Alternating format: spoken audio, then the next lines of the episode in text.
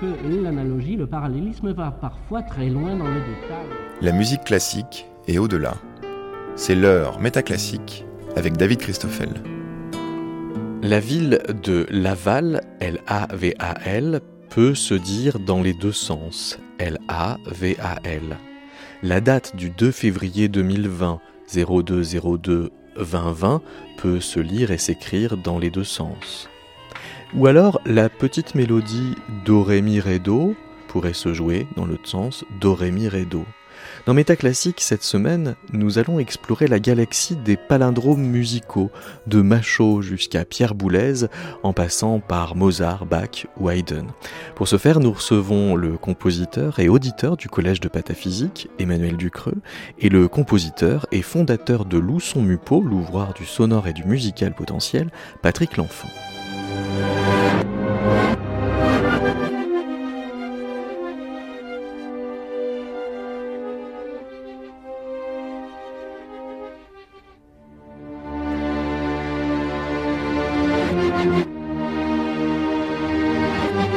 C'était la fin de la version inversée du premier mouvement de la cinquième symphonie euh, de Beethoven. Bonjour Emmanuel euh, Ducreux. Bonjour.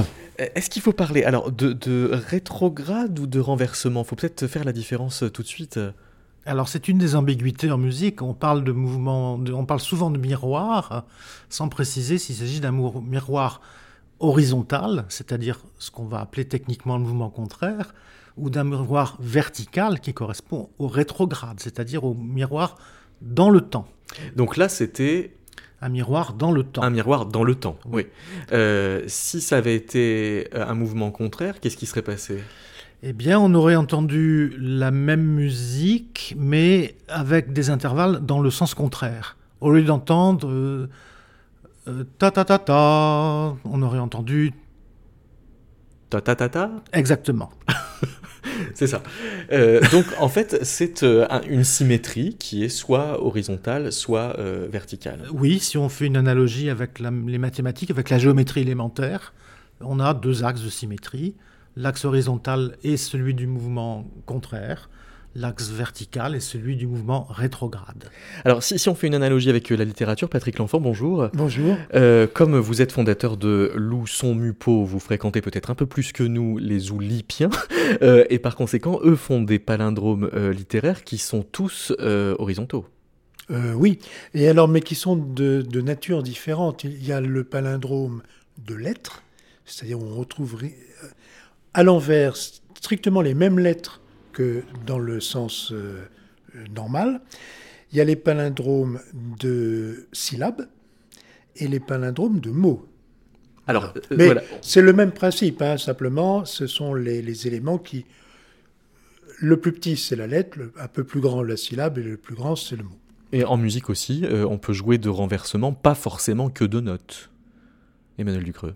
Ben, ma foi, oui, mais j'ai pas en tête d'exemple de, renversement euh, de thème, ou c'est-à-dire d'inversion, encore que, encore que euh, dans le cadre d'une sonate, on pourrait imaginer que le deuxième thème euh, réapparaisse avant le premier thème. C'est tout à fait dans ce cas-là, on aurait l'équivalent musical d'un palindrome de mots.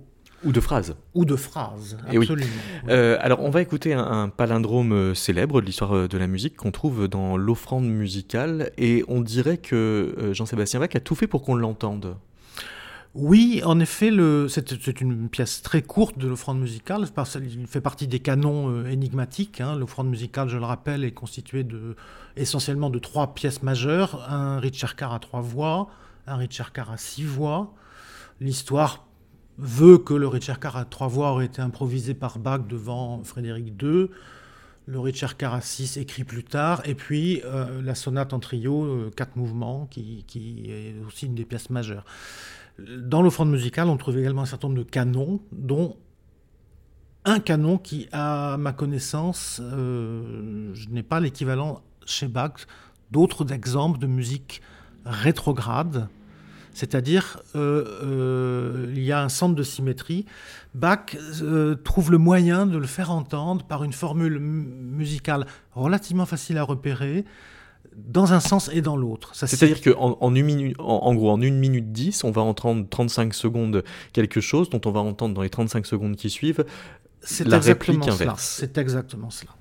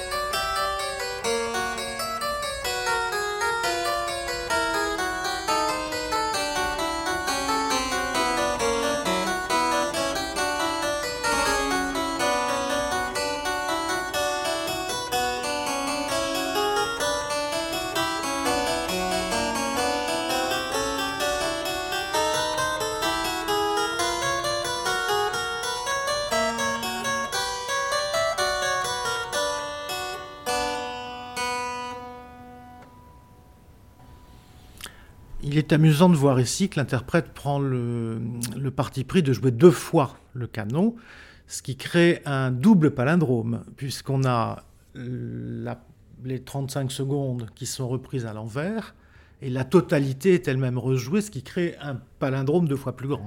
Comme le 20 février 2002, qui était Comme le 20 février palindrome.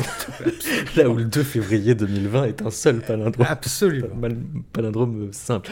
Euh, si, on a l'impression d'écouter deux fois la même chose, c'est parce que c'est très bien fait Alors, si on écoute très attentivement, l'interprète interprète. C'est-à-dire que le ralenti final de la deuxième, euh, deuxième exécution n'est pas présent dans la première mais strictement parlant, euh, Bach ne précise pas qu'il faille le jouer deux fois. Hein. La partition tient sur une seule ligne, en réalité, avec ce qu'on appelle l'époque des canons énigmatiques, où en fait c'est à l'interprète de le réaliser.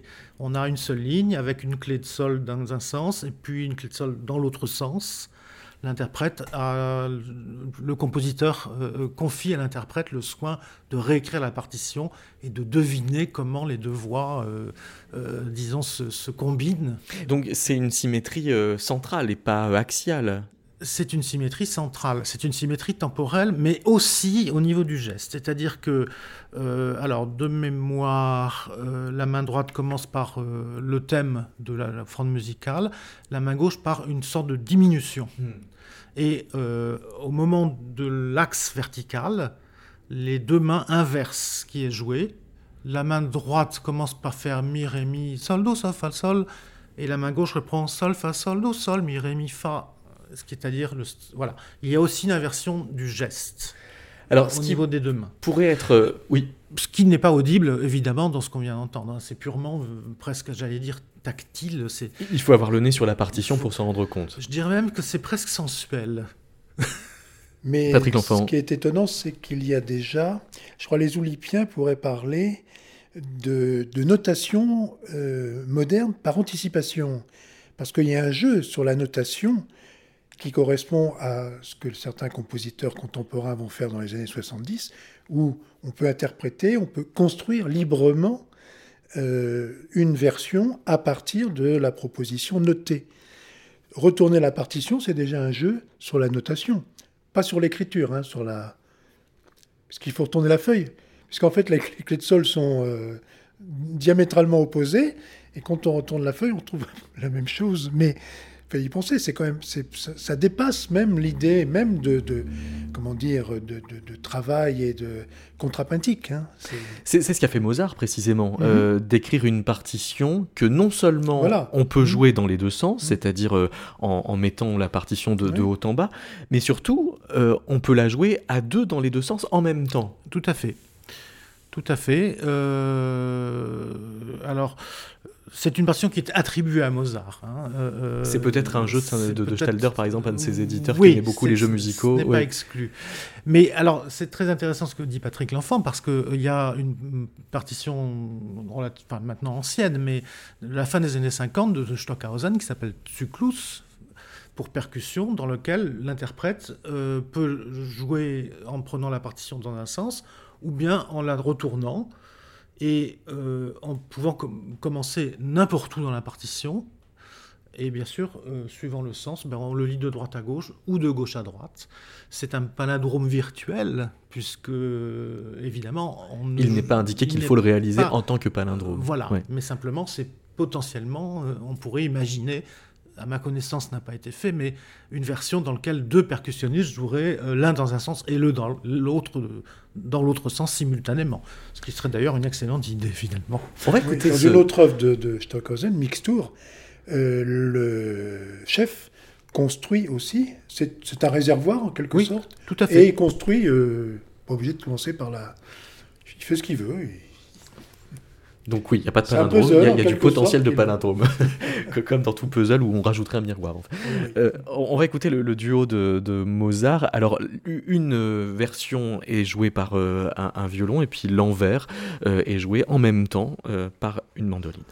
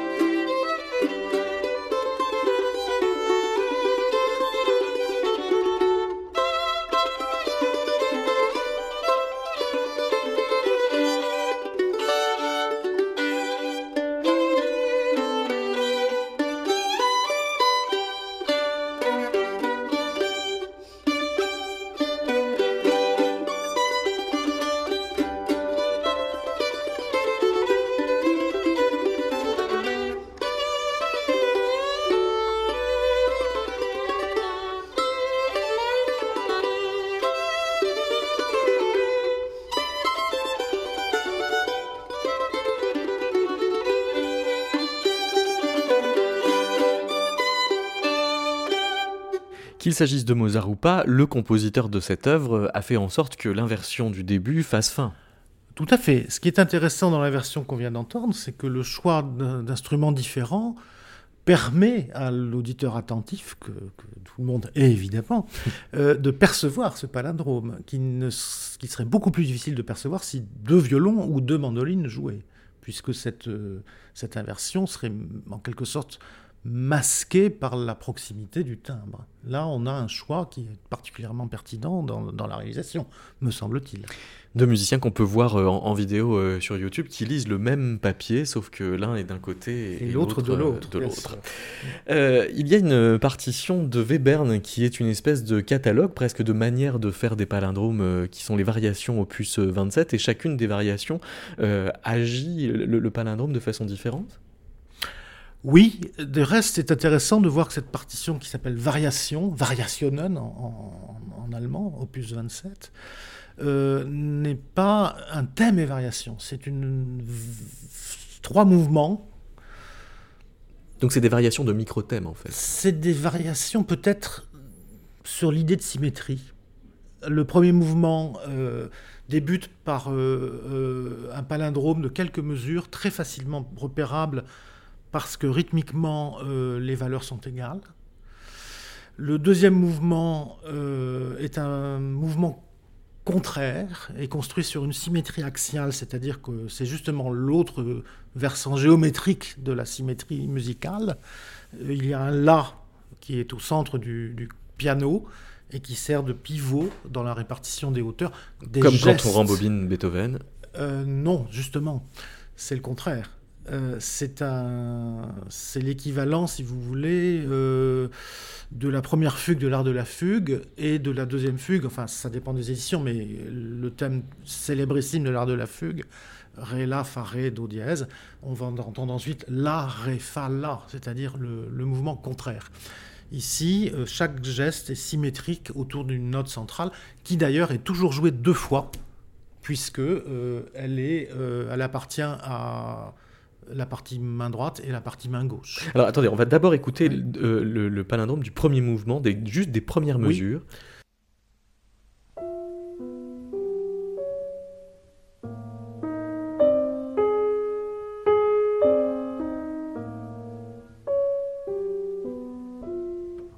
Alors là, euh, les notes sont tout à fait renversées, exactement renversées.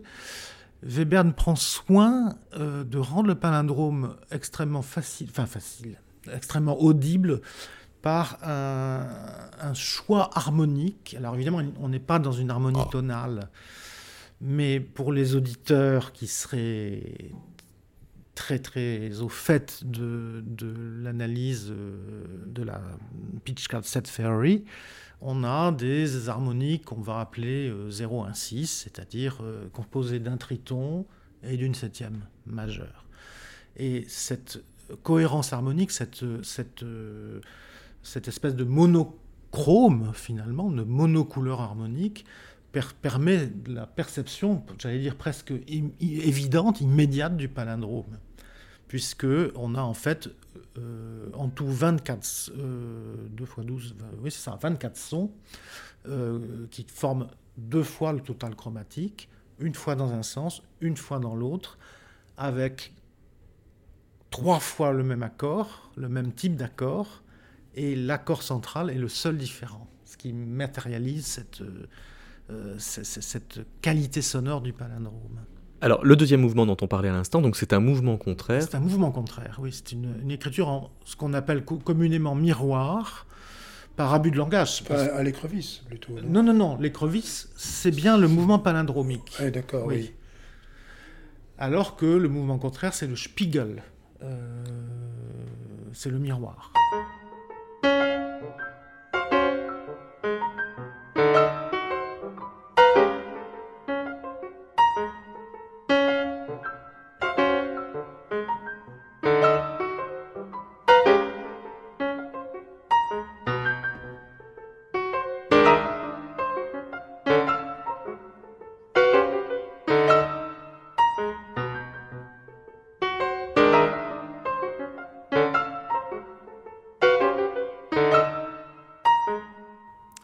Alors dans le troisième mouvement Le troisième mouvement, finalement, est le seul qui pourrait euh, s'apparenter à la forme traditionnelle du thème et variation, en ce sens qu'on a des sections qu'on perçoit très, enfin très, relativement facilement.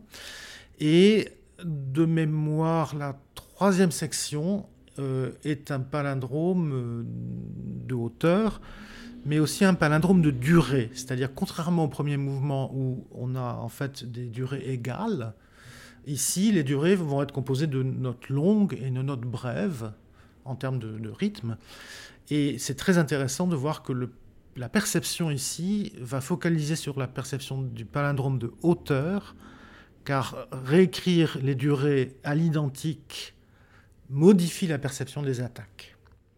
Et c'est ce qui fait que euh, on, va euh, pas s'y attarder en tant qu'auditeur tant que ça sur ces jeux de, de reflets de durée. Je pense au contraire que l'auditeur va percevoir une symétrie étrange, c'est-à-dire une symétrie au niveau des hauteurs, avec, permettez-moi l'expression, quelque chose qui cloche.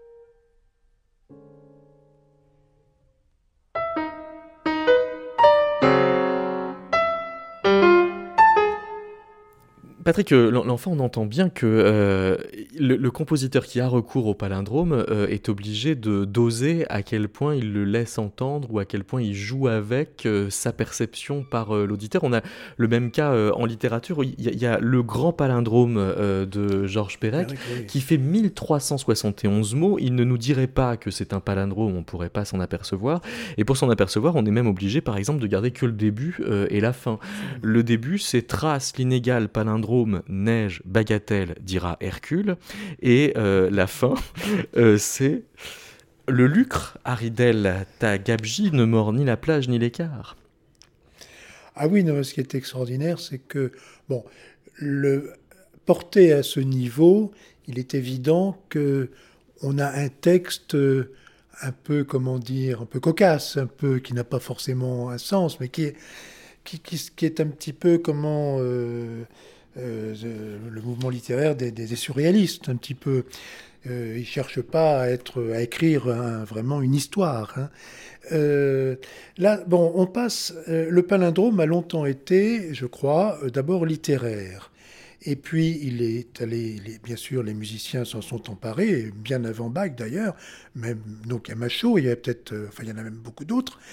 Et euh, en revanche, euh, donc ce qui différencie le, palindrome littéraire de, des palindromes sonores, parce que musicaux, ils sont sonores, l'auteur du palindrome choisit d'être entendu ou pas il n'est pas obligé d'être entendu. Hein. C'est une certaine virtuosité, en fait, qui est réservée à des, entre guillemets, je veux dire, pas des spécialistes, enfin des gens, comme Emmanuel dit, euh, bah oui, il faut avoir quand même une sacrée feuille pour l'entendre.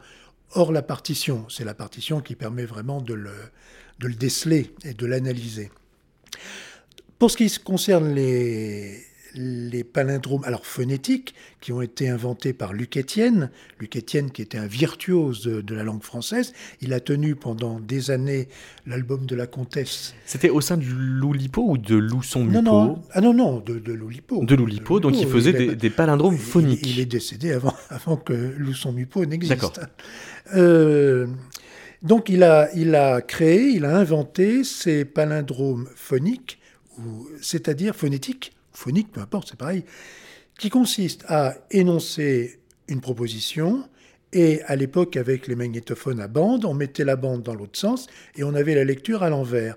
Et cette lecture à l'envers donnait quelque chose de... Parce que il y avait inversion, évidemment, de la dynamique, hein, de l'énergie sonore et des attaques, et ça donnait quelque chose... on reconnaissait le sens, mais d'une manière assez cocasse ou poétique. Voilà, c'est ça qui, était amusant. Donc il, fallait que le renversement soit sémantique. Mais à l'énoncer, si, je, si j'énonce un palindrome phonétique, euh, on ne peut pas soupçonner que mis à l'envers, et on ne peut pas d'ailleurs le prononcer à l'envers, c'est seule la technique d'enregistrement et d'inversion de lecture à l'envers qui nous permet de, déceler ces, palindromes.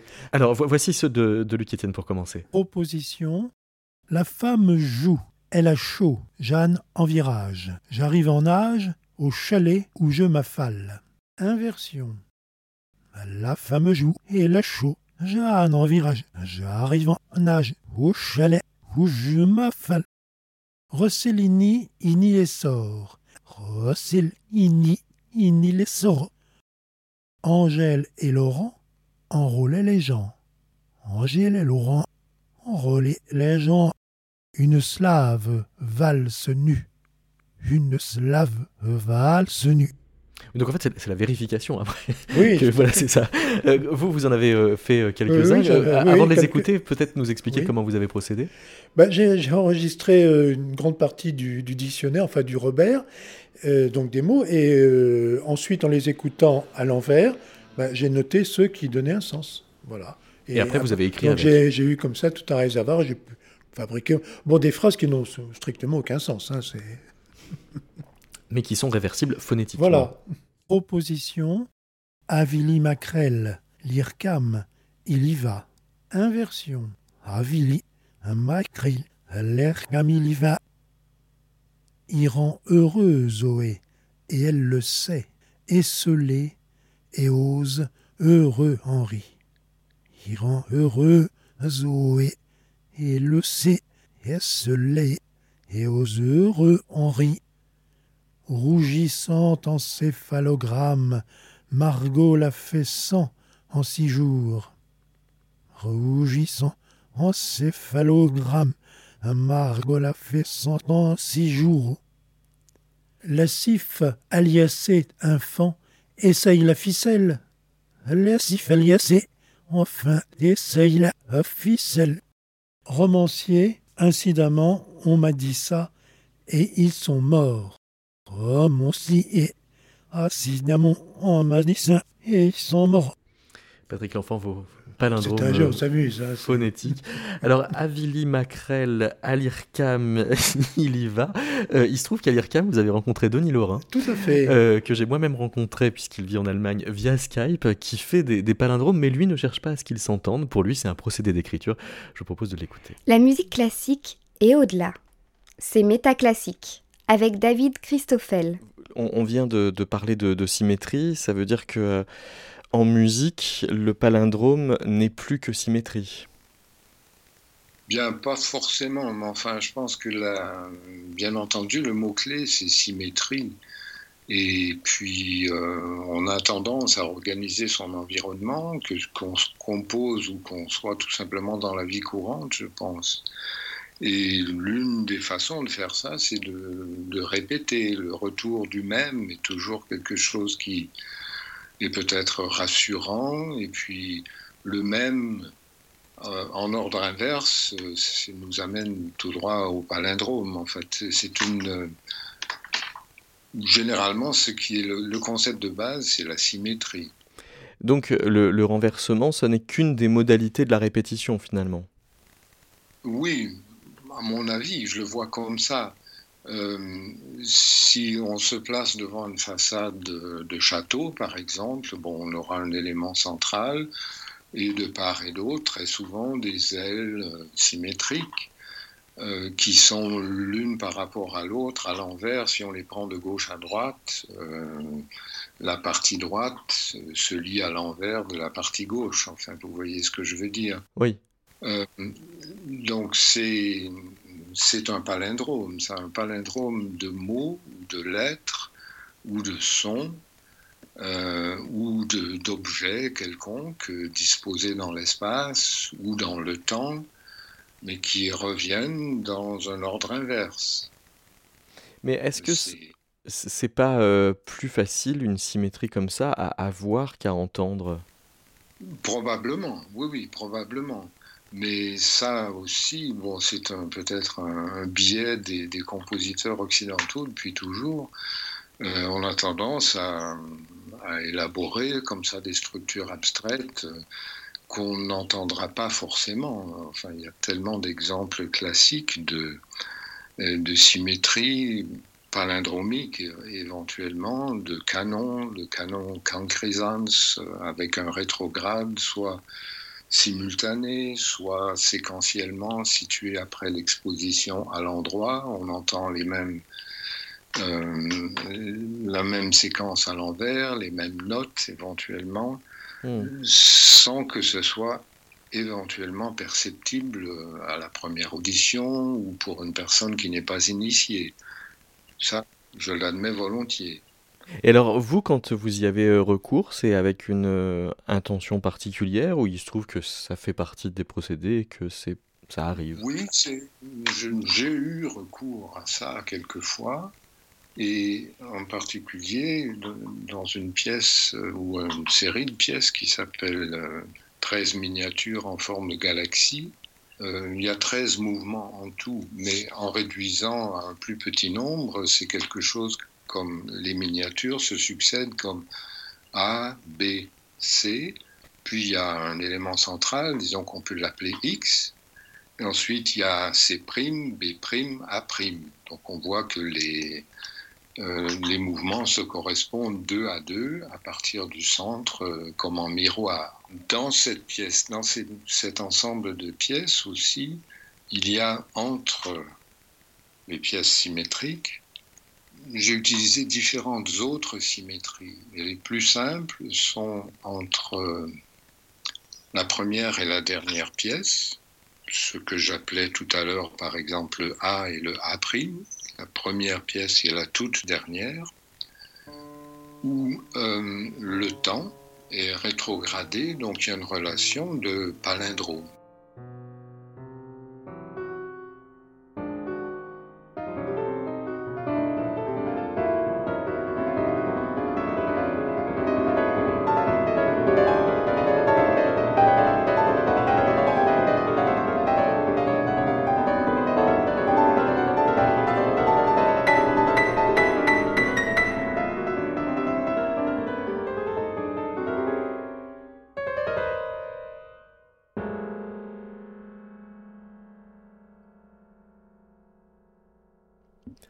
Est-ce que vous, quand vous mettez un palindrome dans une miniature, c'est pas euh, un peu contradictoire parce que finalement, euh, le palindrome, s'il est un, procédé pour prolonger un peu le discours, il a rien à faire dans un discours aussi rapide qu'une miniature?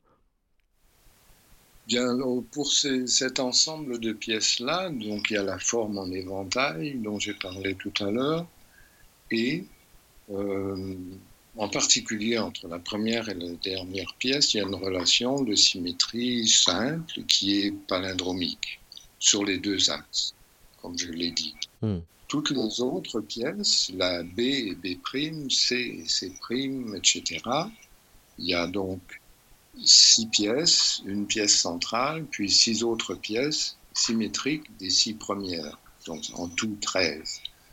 Pour les autres cas, les symétries sont beaucoup plus euh, sont différentes. Il y a des changements d'échelle, c'est un peu compliqué à expliquer. Il peut y avoir des changements d'échelle, d'angle, de projection sur les axes du temps et de la hauteur. Euh, c'est beaucoup moins visible, beaucoup moins audible, disons. Hmm. Mais donc il y a ce mot d'éventail qui, qui, est revenu, qui faisait un, pont entre le, palindrome architectural et le palindrome euh, musical. Euh, il est ambivalent ce terme parce que l'éventail, ça, peut, euh, on pourrait lui prendre pour synonyme le mot, panel, c'est-à-dire un ensemble de, possibilités, mais c'est aussi cet objet avec lequel on ne fait jamais que se ventiler, qui est beaucoup plus léger de ce point de vue-là. Oui, oui, ben oui. Quand, on utilise ce mot, on fait allusion à sa symétrie, euh, la symétrie de l'objet. Oui. Hmm. Euh, l'aile gauche correspond à l'aile droite euh, jusqu'au centre de l'éventail, oui.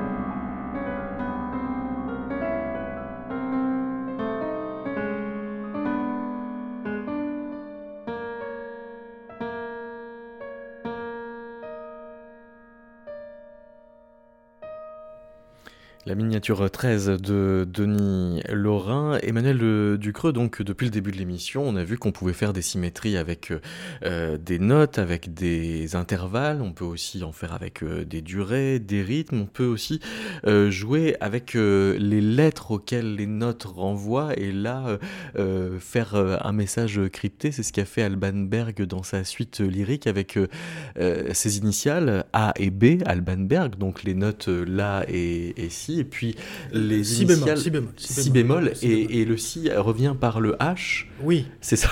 Le, H d'Anna et le F qui est le Fa. Oui. Euh, et donc HF, Anna Fuchs étant euh, son amoureuse secrète. Voilà, ça c'est une chose qu'on a découverte. En tout cas, je n'ai pas eu en main le manuscrit, mais à la mort de la femme de, donc, qui s'appelait Hélène Berg, euh, on a découvert, autant que je sache, une partition annotée d'Alban Berg, la partition qu'il avait offerte à sa, maîtresse, euh, avec l'ensemble des, différents cryptages. Euh, Donc le cryptage était tout à fait volontaire Ah, il était tout à fait volontaire, de toute évidence. Évidemment, on peut comprendre pourquoi la femme d'Alban Berg n'a pas voulu que ça soit diffusé de son vivant. Donc c'est un, euh, message secret contenu dans une partition. Oui. C'est pas fait pour que l'auditeur la repère ah, je pense que ce n'est pas repérable. Du, du reste, le, la correspondance lettre et, et signifie signifiant existe depuis l'art de la fugue, BACH, peut-être avant, et euh, tout le 19e siècle a abondamment écrit euh, sur BACH, que ce soit Schumann, Liszt, enfin. Jusqu'à Lutoslavski. Et même, et, même siècle, et même les variations opus, opus 31 de, de, Schoenberg, alors que la série ne contient absolument pas BACH, il se débrouille pour finir par, par, BACH à peu près partout dans la dernière variation. Euh, comme une sorte d'apothéose euh, musicale, alors que euh, cette espèce d'évocation de ce, grand ancêtre. voilà. Dans le cas de Berg, donc la suite lyrique date de 1928. C'est un moment très personnel et, le troisième mouvement, le Allegro Misterioso, justement, Berg joue sur cet entrelacement des lettres A, B, c'est-à-dire La, Si bémol, H, F, Si bécard, Fa. Donc il lit les notes pour tenter de se lier avec HF. Euh, Exactement.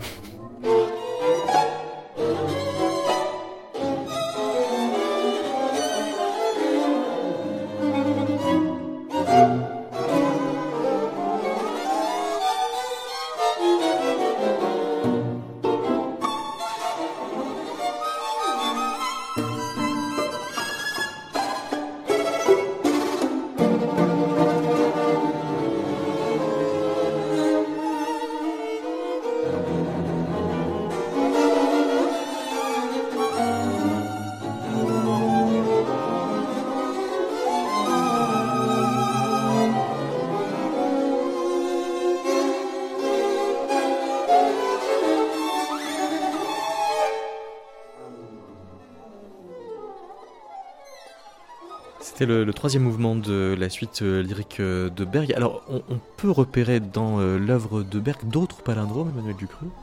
Oui, alors, pour préciser, il faut savoir que dans ce troisième mouvement de la suite lyrique, là, dont on a entendu que le, début, c'est conçu comme une sorte de, pièce de forme A, B, A', comme on dit souvent en musique, c'est-à-dire une première phase, un centre qui n'a rien à voir musicalement avec le début.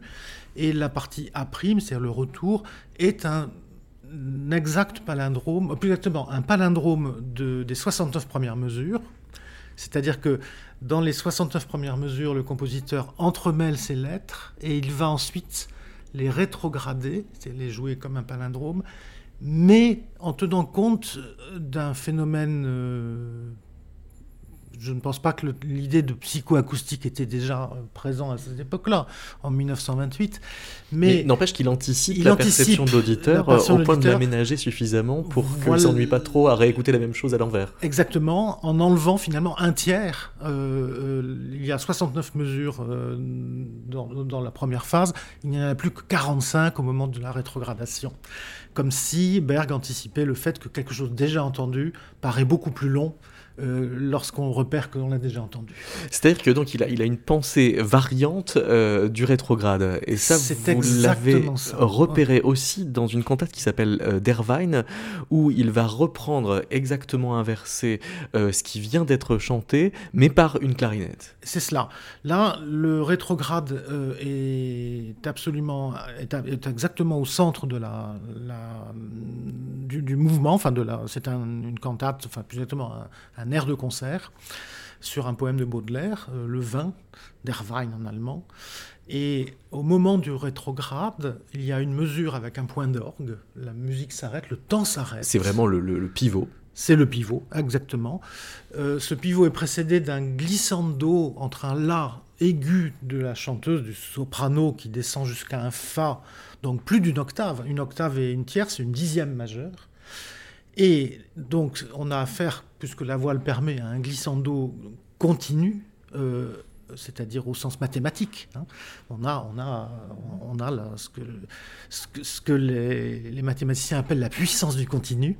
Et la clarinette, elle, va reprendre en partant du Fa jusqu'au La aigu, cette dixième, mais du fait de la technique instrumentale, on va avoir un glissando qu'on pourrait qualifier de discret, c'est-à-dire qu'on va entendre chromatiquement le passage de l'un à l'autre.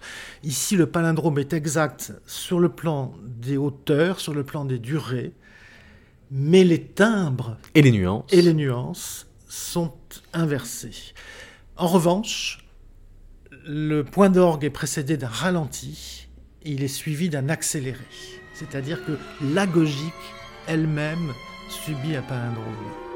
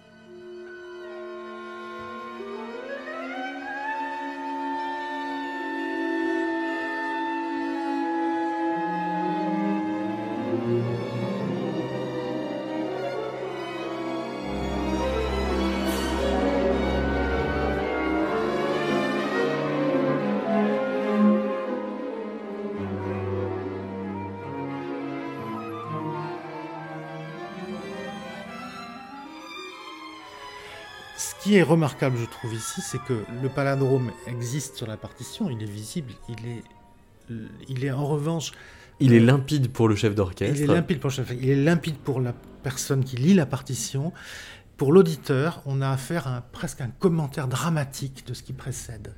Mais si, remarquablement, si, le, chef euh, d'orchestre ne, prévient pas, le clarinettiste ne sait pas forcément qu'il est en train de faire la mélodie inversée de la chanteuse. On peut quand même faire confiance aux instrumentistes. c'est pas une question de confiance, c'est une question de, visibilité sur la partition, puisque lui n'a pas la partition. Lui n'a pas la partition de la chanteuse. enfin, oui, évidemment il a étudié l'œuvre quand même. Patrick euh, L'Enfant, vous êtes donc euh, aussi euh, compositeur et vous vous êtes amusé avec un synthétiseur des années 70 qui a une fonction qui appelle le palindrome en quelque sorte. En effet, ou du C'est un AKS. Une variation du palindrome, une déclinaison du palindrome. Alors, c'est, j'ai fait ça avec euh, le synthétiseur AKS. J'oserais dire que c'est un synthétiseur que les moins de 60 ans ne peuvent pas connaître. Il est apparu dans les années, au début des années 70. C'est une révolution. Il a l'apparence, bon, d'un, c'est pas un synthétiseur à clavier, même s'il a l'apparence comme ça d'un clavier, mais ce sont pas des, sont des touches sensitives, donc ils ne s'enfoncent pas, et qui en fait, je ne vais pas rentrer trop dans le détail technique, qui en fait produisent une tension électrique qui, appliquée à un générateur, va produire des notes. Il va moduler la fréquence, donc produire des notes.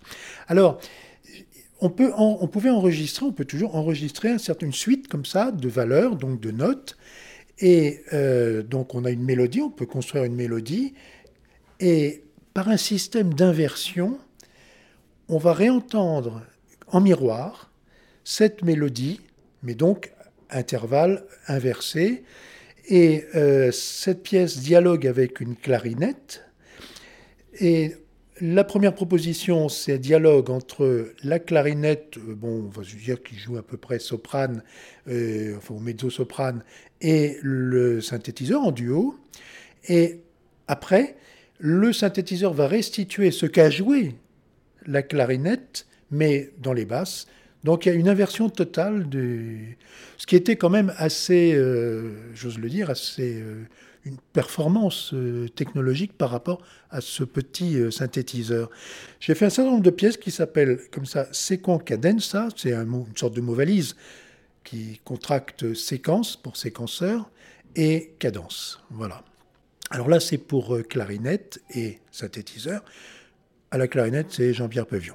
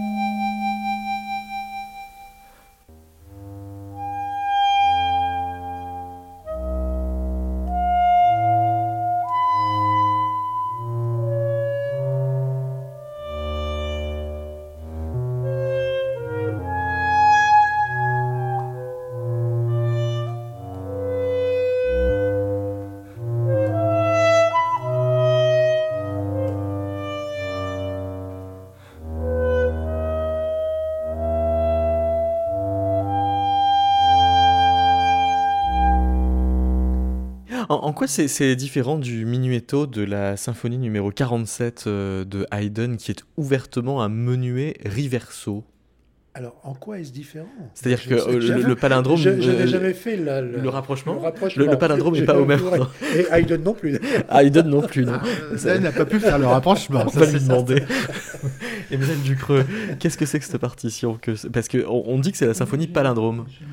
Oui, en fait, c'est une la symphonie s'appelle Palindrome à cause du troisième mouvement. Oui, oui. Qui est euh, tout simplement le, qui est écrit riverso, oui. Qui est écrit riverso, c'est-à-dire que Haydn n'écrit que, euh, en tout cas dans le, la partition originale, n'écrit que la partie euh, la moitié finalement hein, de la partition. Il s'agit pour l'interprète, pour le chef, de, de réécrire ou alors si le chef est atteint d'un strabisme divergent, euh, euh, de pouvoir le lire à l'envers, euh, ce qui est plus, plus compliqué, je veux dire. S'il est atteint d'un strabisme divergent, pile au bon moment. Pile au bon moment, ce, qui, ce, qui, évidemment sélectionne tout de suite le, chef. Non, sans, sans, vouloir plus, plus sérieusement, les éditions modernes proposent une réécriture complète de cela. Alors ce qui est intéressant, c'est que le menuet et le trio sont les, la forme classique du, du menuet trio et, euh, lui-même réversible. Alors c'est intéressant parce qu'on a, le même cas de figure que la, version tout à l'heure de, Bach. La forme menuet trio, on reprend le menuet, ce qui est en soi une forme symétrique. Et là, Haydn pousse l'idée jusqu'au bout, c'est-à-dire que le menuet est riverso, c'est-à-dire on entend euh, une première phase et son mouvement rétrograde. Le trio est lui-même rétrogradé et on reprend le menuet lui-même rétrogradé. On a ainsi une mise en abîme, une mise en, j'allais dire presque, euh, le terme n'a pas de sens à l'époque, mais c'est presque une conception fractale de la musique. Un, palindrome au carré. Un palindrome au carré, exactement.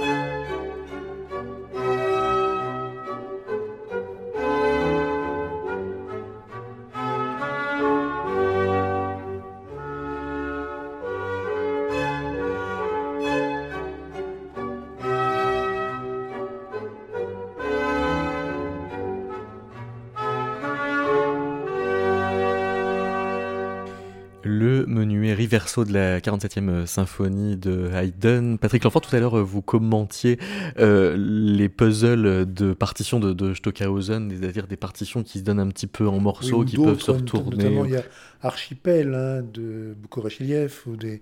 Il y a eu un moment toute une tendance comme ça là aux partitions, on va dire, un peu graphiques et qui permettaient... Euh, D'être lu dans plusieurs sens. Voilà, tout à fait. Oui, on peut citer euh, euh, Domaine de Boulez, dans lequel il y a une version directe, une version rétrograde, ou bien Dialogue de l'ombre double, hein, qui, est, qui, est, une sorte d'amplification de, de, cette chose-là. Et puis, il y a sa troisième sonate pour piano, qui, qui est... alors là, il y a du palindrome, ouvertement.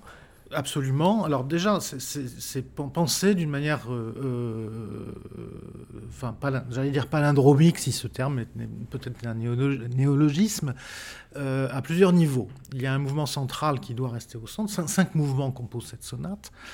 Le mouvement central s'appelle constellation miroir, puisqu'il peut être joué de droite à gauche, pardon, de gauche à droite ou de droite à gauche.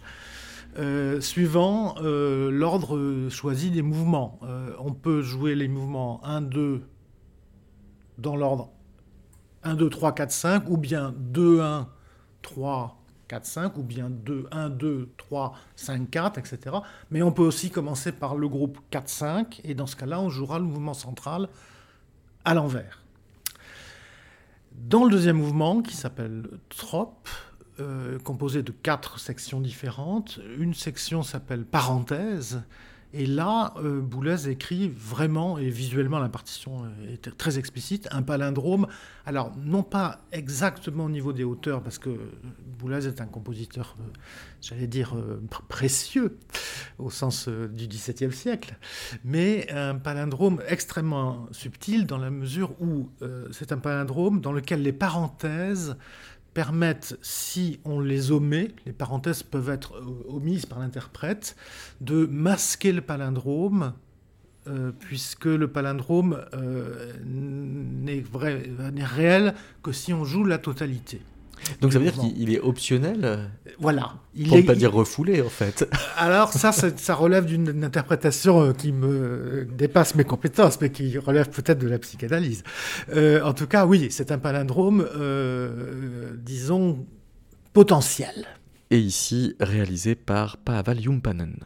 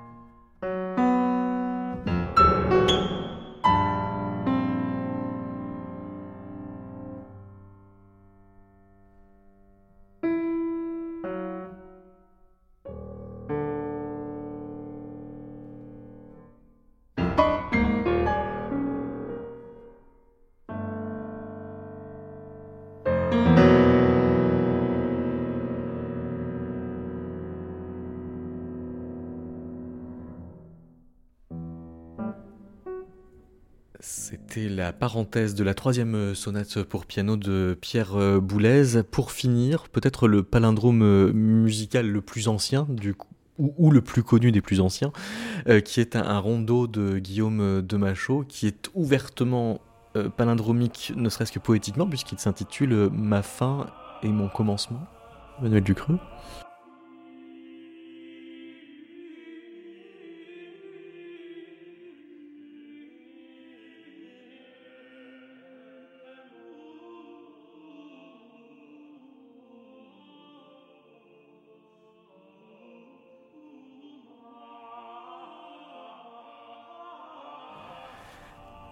Alors.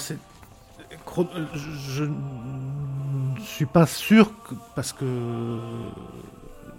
Il est impossible de prétendre, et impossible de toute façon, de connaître l'intégralité du répertoire musical.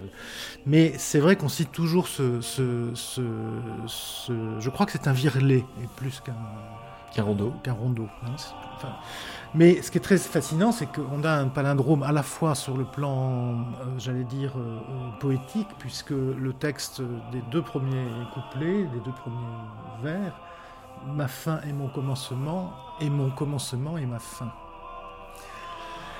Et musicalement, ma fin et mon commencement propose un, propose un texte musical et mon commencement et ma fin est l'exact palindrome euh, musical euh, du premier vers. Là où la, forme poétique est très intéressante, c'est que euh, la version musicale qui correspond à ma fin et mon commencement est reprise cinq fois, alors que cinq fois intercalée des trois autres formes rétrogradées palindromique donc. Et ça, c'est l'interpénétration de deux contraintes, la contrainte poétique du virlet, qui fait qu'on a, euh, on a euh, cette, cette, alternance des, vers euh, qui, est propre à cette forme poétique, et l'alternance musicale fait que on a cinq fois la musique dans un sens et trois fois seulement dans l'autre sens, ce qui est finalement conceptuellement déjà totalement extraordinaire, me semble-t-il. Surtout que c'est une manière euh, de faire dire à la forme ce que dit le poème dans le fond. Absolument. Et, là, c'est un cas unique euh, de, palindrome qui raconte une histoire de palindrome sentimental. Oui, mais aussi, euh, j'allais dire intellectuel, puisque l'un des vers est le suivant, et se rétrograde ainsi. Ah oui Oui. C'est-à-dire que Marceau euh, euh, décrit, en tout cas, euh, je ne vais pas dire donne le mode d'emploi, mais donne en quelque sorte des clés d'écoute à travers le texte politique. Eh bien, merci beaucoup, Emmanuel Ducreux. Merci, Patrick L'Enfant. Et si vous voulez palindromiser cette émission, c'est-à-dire la réécouter du début, eh bien, vous pouvez vous rendre sur metaclassique.com.